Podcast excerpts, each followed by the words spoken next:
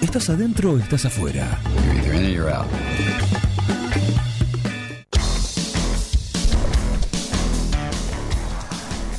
Estamos llegando a las 11 de la mañana y tenemos el mate listo. No está acá, pero es como si estuviese. ¿sí? Así que nosotros nos preparamos como si fuese un día normal. Y la verdad que no, no está acá. Se cortó. No está acá, pero... Vino a buscar el mate. Eh, aquí está. Aquí está, ahora sí, sí, la producción rápida. Y la tenemos a la ingeniera forestal Paula Ferrere para su columna semanal. Buen día, ingeniera. ¿Cómo ¿Qué le va? tal? Buen día, Juan Miguel. ¿Cómo está la audiencia? Muy bien, in- impecable. Hola. El mate listo. Sí, lástima que no, bueno, no, no, no puedes venir, ¿no? Pero nosotros, como decía. Tenemos tres mates, uno para vos, uno para Juan, otro para mí. Sí, Ay, qué bueno, bueno. exactamente. Ya pasará esto, esto también pasará. Así que ya, ya tendremos tiempo de compartir un martes. cuando- por supuesto, todo pasa. ¿Sí? Exactamente. Una frase eh, emblemática que ha quedado y que estaba en un anillo de alguien que eh, estaba atornillado puesto. Así, Así es. Y lo sacaron, solo se fue de ahí con los pies para adelante. eh, También otro. ot- Todo, pasa- todo pasó menos él. Exactamente. Pero bueno, él también pasó al final. Al final. Al final. Exactamente. Dejó al hijo, pero bueno. Sí, sí, sí, pero, pero pasó. Él pasó. pasó la posta. Exactamente. Bueno, ingeniera, eh, hacemos un paréntesis, nos abstraemos de la situación general y aprovechando este aislamiento obligatorio que empezaste a charlar la semana pasada, decíamos que era ideal para, y lo, lo hablaste muy bien, y está el podcast ahí para compartir, aquel que no lo escuchó puede entrar. Eh, y hablabas de la huerta, de los preparativos, y estamos en las fechas que vos habías mencionado para, para determinadas siembras también. Así que huerta, episodio 2. Huerta episodio 2, así es. Y bueno, en el día de hoy vamos a hablar del tema del compost, que ya habíamos hecho una charla de capacitación el año pasado y bueno, la idea también de esta temporada era eh, hacer hincapié en esta en esta herramienta que tenemos para, para devolverle a la, huerta la, fertili- la fertilidad que todos los años le sacamos. Eh, la municipalidad también está haciendo una campaña y me quiero adherir, la verdad que a esa campaña de eh, separación de residuos y de tratar de eh, minimizar en la mayor medida de cada una de nuestras casas eh, la eh, producción de residuos domiciliarios. Claro. Y bueno, el, el punto de, por- de partida para hacer compost es justamente poder eh, incorporar esta costumbre de separar nuestra basura en nuestras casas. Sí, Cuando digo separar la basura, nosotros tendríamos que pensar en eh, tres componentes. Básicamente el componente más voluminoso que es todo lo reciclable, todo lo que es plásticos, vidrios, cartones, papeles, que eso, bueno, eh, se puede separar y entregar a la municipalidad una vez por semana, que eso realmente disminuye un montón la, la basura que nosotros sacamos eh, a la calle. sí. Y por otro lado, eh, tenemos otras dos subcomponentes que una componente nos serviría para preparar nuestro compost y cuando hablo de eh, compost hablo de un producto obtenido a partir de distintos materiales que por efecto eh, de acción biológica eh, y de mecanismos oxidativos se transforman en, y bueno, en definitiva es un, un abono que podemos fabricar en nuestras casas. Claro. Eh, recordamos puntualmente, cuando hablamos de, bueno, vos re- recién lo explicaste, ¿no? Pero todo sirve para el compost.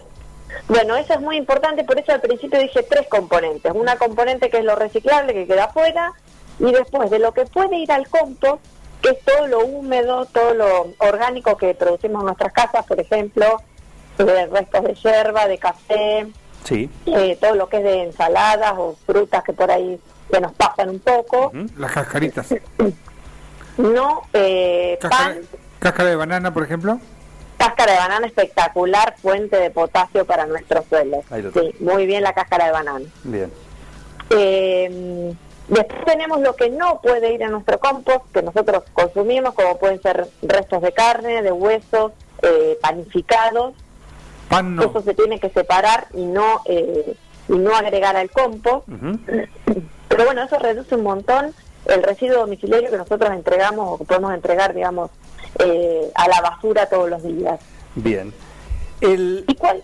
Sí. No, adelante, por favor, por, por ahí es lo que... Bueno, ¿y cuáles son los pasos? Porque Eso. no se trata solamente de hacer un pozo o de meter todo en un tacho, sino de respetar unas proporciones, que bueno, estamos en otoño y tenemos mucho material seco, no justamente en el día de hoy, pero bueno, cuando yo me refiero a material seco es hojas secas, pastos secos, cartones y papeles que se pueden incorporar al compost en partes iguales con los residuos orgánicos. Bien, Siempre que hagamos compost tenemos que agregar una capa de entre 5 y 10 centímetros de material seco y otra capa del mismo del mismo espesor de materiales húmedos. Y eso intercalado. Ese es el secreto, porque hay gente que dice, no, pero a mí me llena, se me llena de hormigas, se me, se me pudre, da feo olor. El secreto para que nuestro compost funcione, nuestro compost eh, se genere en algo útil para nuestros suelos, es mantener esa proporción de secos y húmedos. bien. Estamos en época también de cosecha, está empezando la cosecha, bueno, todo lo que es residuo de cosecha, de paja, también sirve para incorporar como residuo seco.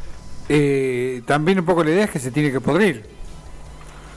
Claro, pero es, eh, no tenemos que confun- confundir la oxidación con la fermentación. La Ah. fermentación es, es lo que da el olor nauseabundo que si nosotros dejáramos en un tacho todos nuestros re- residuos orgánicos una semana, daría un olor na- nauseabundo y eso se fermenta. Nosotros tenemos que lograr que todo lo que es la, la microflora y la microfauna del suelo de alguna manera se alimente y transforme esos residuos orgánicos.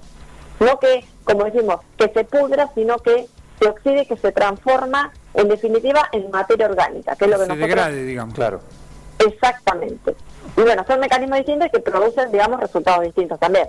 Por supuesto. ¿Cuál es el tiempo? Porque uno dice, como vos decís, en un pozo, en un, en un balde, El- en el- un no tanque. sé, lo, lo que nosotros recomendamos, porque hay un montón de, de lugares donde hacer compost, mucha gente lo entierra, no es eh, lo que nosotros recomendamos. ¿Por qué? Porque la microflora y la microfauna que está en el suelo trabaja con aire. Entonces, si nosotros encerramos eso, tapamos eso, los, dificultamos mucho este mecanismo de transformación. Claro. Entonces, lo ideal es en algún rincón del jardín, por ahí para que no se vea a simple vista, puede ser atrás de una planta, pero puede ser, eh, digamos, a ras de suelo. Sí. Y si no, bueno, vienen con composteras más elegantes, vienen, eh, se pueden hacer con pallets, se pueden hacer con eh, tachos de, de- de, qué sé yo, de 200 litros de, de algún tambor, pero bien agujereado en sus paredes laterales. Claro. Eh, y Lo que eso, nosotros tenemos que lograr siempre es la aireación y la oxigenación de nuestro montículo. bien, y utilizable eso, ¿cuándo está? Utilizable eso también es una muy buena pregunta porque la gente, bueno, cuando eso depende mucho de que nosotros consumamos, que nosotros le agreguemos a ese compost. Hay materiales que son más complejos, más lentos para, para transformar, y hay materiales que son más, más simples, pero en términos generales, de 4 a 6 meses eh, con altas temperaturas y entre 6 y 8 meses con bajas temperaturas. Ah, un proceso O sea, si nosotros arrancamos el compost ahora, lo tendríamos disponible para la huerta de primavera-verano. Claro, claro. Eh, ¿qué También depende del volumen, por ahí si hacemos un compost muy grande, bueno, eso va a tardar más tiempo en descomponerse. Por supuesto. ¿Y qué papel juega eh, la famosa lombriz californiana?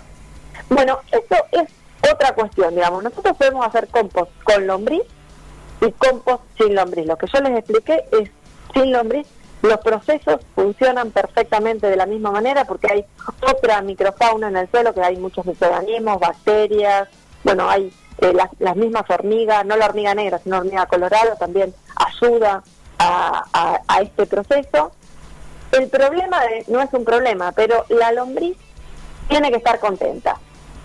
La, lombriz tiene que estar contenta. La lombriz, eso lo podría ser la frase de No, cabecera no. La sí, lombriz sí, este es el título de esta columna. ¿eh? La, contenta. La lombriz tiene que estar la contenta. ingeniera forestal Paula Ferrere dice, asegura y asevera que la lombriz tiene que estar contenta. Muy bien. ¿Tenemos un Exactamente. título ya? ¿Cómo es esto? ¿Por qué digo esto? Porque si nosotros, eh, por algún motivo, mm, no tenemos buena temperatura en el compost, no tenemos eh, alimentos fácilmente digeribles para la lombriz, es probable que la lombriz vaya, que nos vaya de nuestra pila de compost en busca de mejor alimento. Claro. Entonces, si nosotros no hacemos perfectamente esta combinación de secos y húmedos, si no mantenemos la temperatura y la humedad en punto óptimo, Se ofende. Se... la lombriz se pierde, se va. Por eso la recomendación es empezar a hacer compost sin lombrices y agarrarle la mano a la técnica y después, si ya estamos más cancheros, bueno, elevar un poquito más la, la- la calidad de nuestro compost y la velocidad también de trabajo y trabajar con lombrices. Pero para los principiantes, sin lombrices. Bien, eh, yo te quiero decir que hemos abierto la puerta del infierno ¿eh? con esa frase. Están cayendo mensajes que no los voy a leer. Bueno, no, bueno, bueno. Ladran Sancho, señal que No, cabalgar. no, lo bueno es que están ahí, ahí sí, sí, sí. Siempre pero, atentos a los oyentes. pero bueno, eh, en fin. Bueno, le ponemos como un restaurante gourmet a la lombriz, digamos. No, no, es, es verdad, es verdad. La lombriz, si no está eh, en sus condiciones Si no está contenta, se va. La con la lombriz se va, claro. Y nos quedamos sin nuestro principal descomponedor. Pero Qué- bueno, podemos hacer un compost sin lombrices. ¿Ves? Exactamente. Digo, qué casquivana la lombriz. Casquivana, otra antigüedad. Casquivana. igual, se te calla. No, no, ya a esa, a esa terminología no llega. ¿Vos la No, habías no, sos escuchado? muy joven vos, No, Paula. claro. No, ya sos más joven, sí. En fin.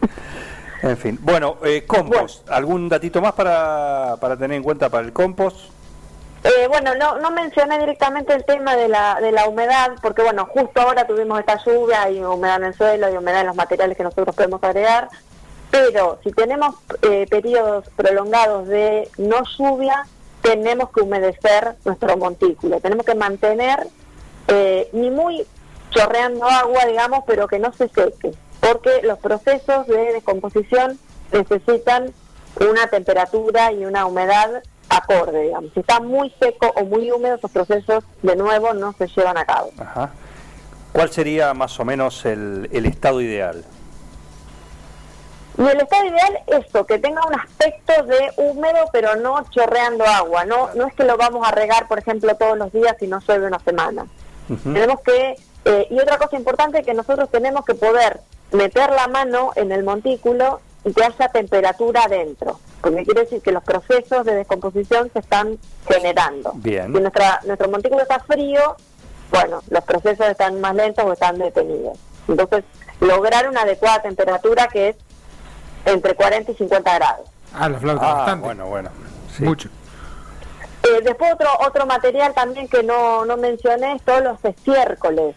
Que por ahí estiércol de caballo, estiércol de bueno de, de gallinero, son eh, importantes fuentes de nitrógeno que llegado el caso podemos llegar a incorporar en nuestro en nuestro en nuestro compost. Se puede. Vos decís, tengo, o le junto la, de- Claro, o tengo la del perro. casa o tengo O la- un la- caballo, bueno, Sí. para la gente que vive en el campo, que tiene una quinta, lo puede hacer. ¿El del perro? Bueno, muy importante, no de mascotas, ni perro ni gato, por el tema de enfermedades. Ah. También es muy importante esta aclaración. Muy importante. Eh, por eso. Más que la gallina, que todo eso. Sí, exactamente. Sí, porque son enfermedades más fácilmente transmisibles al hombre. Ajá, bien. Bien, perfecto. Después no tapar, porque hay mucha gente que dice, bueno, salvo que como ayer que llovió tanto, bueno, eh, se podría tapar el montículo, eh, mantener eso siempre en eh, a, a condición, digamos, eh, libre y en un lugar sombrío, o sea, que no, no esté ni muy a, a bajas temperaturas en invierno ni sometido a altas temperaturas en verano. Lo ideal sería a la sombra de un árbol que en el invierno se le caiga la hoja. Que también ayuda eso. Claro, ¿Mm? exactamente, Claro. como material seco, la hoja seca como material seco. Paula, Si podamos y tenemos hojas verdes, va como material verde. eh, Pero bueno, toda esta información también de qué material sí, qué material no, también está en la web, se puede fácilmente eh, consultar y, y bueno, insistirle a la gente que, que bueno, siempre tiene ese miedo de que va a tener hormigas, que va a tener mal olor en el patio, que se anime y que lo pruebe, que realmente este, son resultados muy, muy interesantes y bueno, en muy poquito tiempo podemos también dar una mano a la comunidad en estos momentos de, de tanta complicación, bueno, evi- evitar, digamos, eh, la, la, la sacada de la basura diaria. Podemos dejarlo en nuestro, en nuestro patio, que en definitiva son nutrientes que, que quizás le están pagando. Ujú. eh, te hago una pregunta, Paula. Quien lo hace en forma familiar lo hace para uso propio, pero quien tiene una quinta algo lo puede hacer también como para como una salida laboral también. Sí, sí, por supuesto. Porque esto se puede vender como abono. Va a comprarlo al, al vivero, es algo carísimo, que se Claro. compra en muy poca cantidad. Claro. Y por supuesto que es una práctica altamente recomendable. De hecho, eh, bueno, incluso en, en- en el INTA acá local se están estudiando eh, cómo afectan en la fertilidad del suelo, por ejemplo, los, los- todo lo que es desecho de tambo y de qué manera, digamos, se pueden incorporar para, de nuevo, devolverle al suelo la materia orgánica que le sacamos y que tan importante es para la salud del suelo. Es fundamental, es una componente fundamental y en, toda la Argentina tenemos problemas de fertilidad justamente por la pérdida de materia orgánica. Claro. Bueno, muy linda columna la de hoy, ¿eh? completito, así que vamos a, a postearla hoy a la tarde en, en el podcast, así queda, sí, y sirve como fuente de consulta también para todos aquellos que eh, les interese o tengan la oportunidad y quieran encarar esto de, de preparar el, el compost casero, sí, para principalmente para, para uso, sobre todo para eh, esta tierra viene bien, por supuesto, para todo lo que es huerta, ¿no? Por supuesto, huerta, macetas de flores, hay gente que por ahí no hace huerta pero tiene un lindo jardín, bueno, también le va a ayudar a toda la, a toda la fertilidad de, de lo que tengan en el, en el patio, digamos. Perfecto, Paula. Un lujo, como siempre, ¿eh? Como siempre. Bueno, muchísimas gracias a ustedes. Nos reencontramos el jueves próximo, ¿sí? Para seguir, eh, bueno, iluminándonos con tu conocimiento así, eh, enorme. Bueno, nos vemos el jueves próximo con mate. ¿Cómo no? ¿Cómo no? El mate siempre presente O la y, próxima. y la lombriz contenta. Ojo, Y la lombriz contenta. porque si no se va. ¿eh? Muy bien, Paula, un saludo. Gracias, ¿eh? Gracias a ustedes. Hasta luego. la ingeniera forestal Paula Ferreri. Un lujo verdadero que nos damos acá, parte del equipo de columnistas destacados de Un Plan Perfecto, como todos los jueves en esta linda columna. Seguí con el plan. No te vayas. Un plan perfecto. Una banda de radio.